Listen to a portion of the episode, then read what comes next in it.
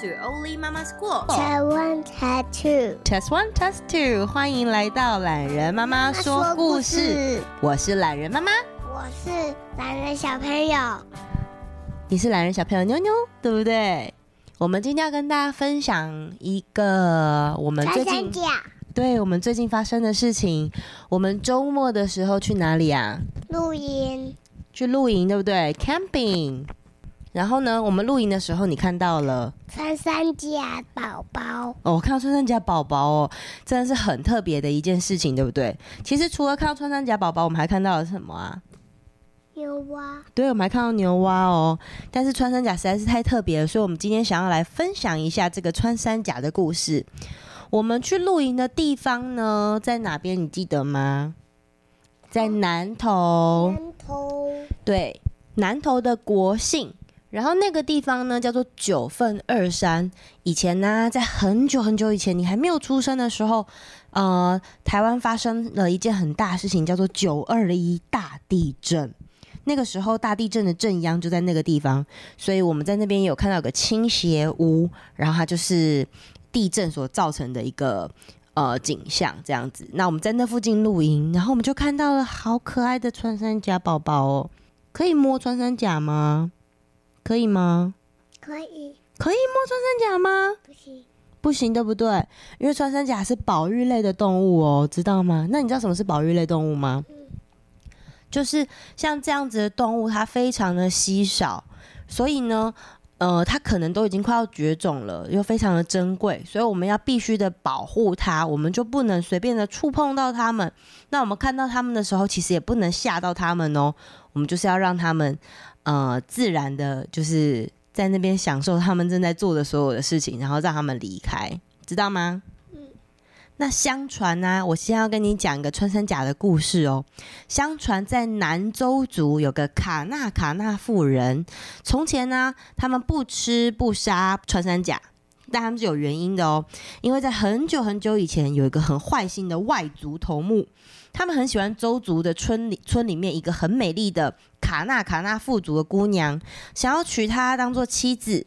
那这个美丽的姑娘拒绝了他的追求，所以头目就怀恨在心。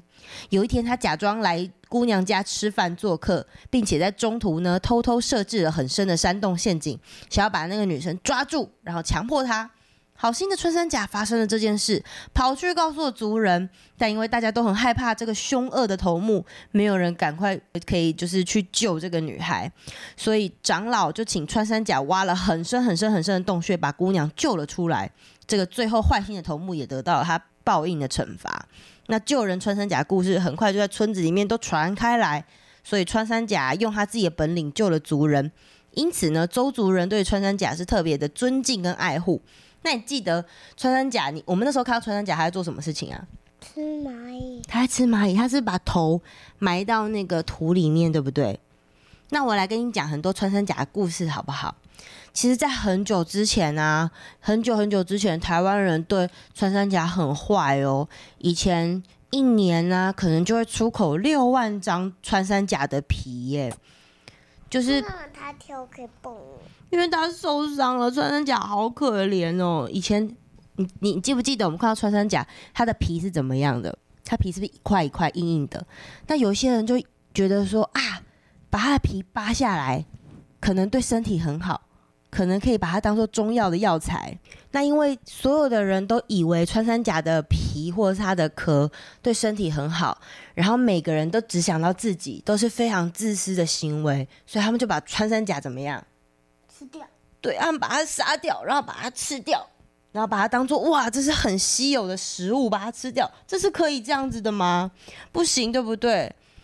哦，所以以前呢、过去十年有超过一百万只的穿山甲就被盗猎，然后这个数量呢就大幅的减少了。还好呢，在一九八九年的时候，随着野生动物保育法的实施，穿山甲成为第一波被纳入的保育类动物哦。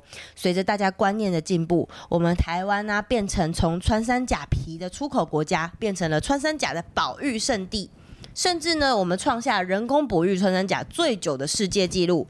从香港啊、日本、德国好多团队，他们都来台湾学习，要怎么样可以好好照顾穿山甲宝宝哦。所以穿山甲现在在台湾已经过得很快乐了，对不对？因为大家都会照顾他们，对他们很好。如果大家都有照顾你，对你很好，你会不会很快乐？会吗？我会分享玩具。你会分享玩具哦。好，那我还有个冷知识哦。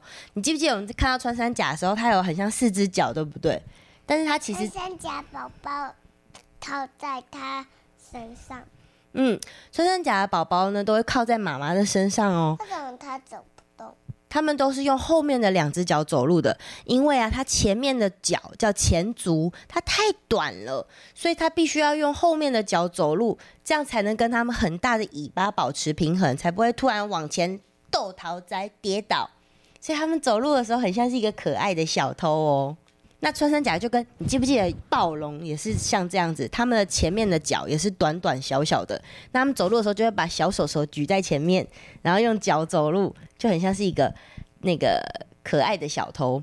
那穿山甲的宝宝，我们刚好看到对不对？它是不是就会趴在妈妈的尾巴上跟着行动？我们在网络上面有找到一些图片，对不对？它是不是看到它是不是会跟妈妈一起走来走去？那我问你，你平常会看到大穿山甲跟小穿山甲一起走在一起吗？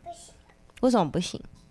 比较少，对不对？我们比较没有看过，因为其实穿山甲呢，他们是晚上才会出来的，他们白天都在睡觉觉，他们晚上才会出来找蚂蚁吃，所以他们有时候就会躲起来哦，免得就是比如说遇到人啊，因为他们也很胆小。其实穿山甲是非常友善跟胆小的动物。那穿山甲跟人类一样啊，你害怕的时候，你会不会躲起来？你会躲在哪里？小狗来，然后让他们卷在一起。对，如果他们看到小狗或者是遇到人，他们就卷在一起，像一颗球一样。这样这个穿山甲就其实也很容易被人家直接抓走，对不对？如果你看到有一颗球球，你是就把它捡起来了？他们就有点像是鸵鸟，鸵鸟也会这样。如果他遇到很害怕的时候，他就会把头埋在土里面，他就会想说啊，现在我看不到敌人，敌人应该也看不到我了吧？但其实敌人会看得到他吗？看得到哦。然后最后呢，穿山甲它其实没有牙齿哦，你有牙齿吗？你有好多颗，对不对？所以我们都通通常吃完东西是不是要刷刷牙？眼睛，你说什么？我要看他的眼睛。哦，穿山甲眼睛很小哦。然后你看，穿山甲舌头比身体还要长，而且它肚子里面会有一些小石头，因为它穿山甲它是用舌头去黏黏黏，把蚂蚁啊，还有一些小虫子黏到肚子里面消化的，所以它胃里面的小石头会帮它磨碎它吃进去的昆虫。它们身体特征很有趣，穿山甲眼睛小小的，那它可以把耳朵跟鼻孔关起来哦，这样子小虫子就不会跑到它耳朵跟鼻孔。请问一下小朋友，你的耳朵跟鼻孔可以关起来吗？不行，关不起来，对不对？因为我们鼻孔跟耳朵没有门。穿山甲呢，它可以靠吃昆虫，它一年就可以吃七万只白蚁哦，所以它主要是吃蚂蚁。小 baby 呢小 baby 通常会躲在妈妈的尾巴，它也是吃蚂蚁的。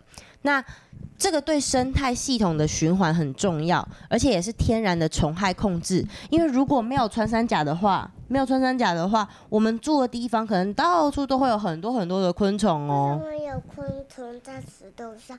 它想要吃它。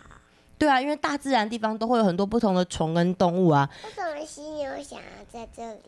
好，那我告诉你哦，因为啊，很多人类都只想得到自己，所以他们都会很喜欢去捕捉稀有的动物。他们的眼睛都小小的，对不对？哦，穿山甲之所以会灭绝啊，就是因为人类对于鳞片都会有一种迷信，因为大家都会以为这些鳞片是角蛋白。那刚刚说到犀牛，犀牛的角啊，以前它鼻子前面的角，大家都以为说是可以帮助人排毒的。那大家也说穿山甲的鳞片呢，可以帮助大家活血，但这些都不是真的。所以你从动物的身上呢去找中药药材，是非对动物保育非常不好的事情。人类不可以只想得到人类哦，人类要想到整个社会大环境，这样子我们的地球才会长长久久的下去，对不对？我们地球有几个？地球有几个？地球只有一个，对不对？所以，我们是不是要珍惜地球？我们要爱护地球，好吗？嗯，地球才不会生病。对，我们要爱护小动物，好吗？嗯。好，那你喜欢穿山甲宝宝吗？喜欢。那你还喜欢露营吗？喜欢。那我们下次再一起去露营，看看还有什么动物好吗？好。那我们今天要跟大家说再见喽。Goodbye. See you next time. See you next time. Good night.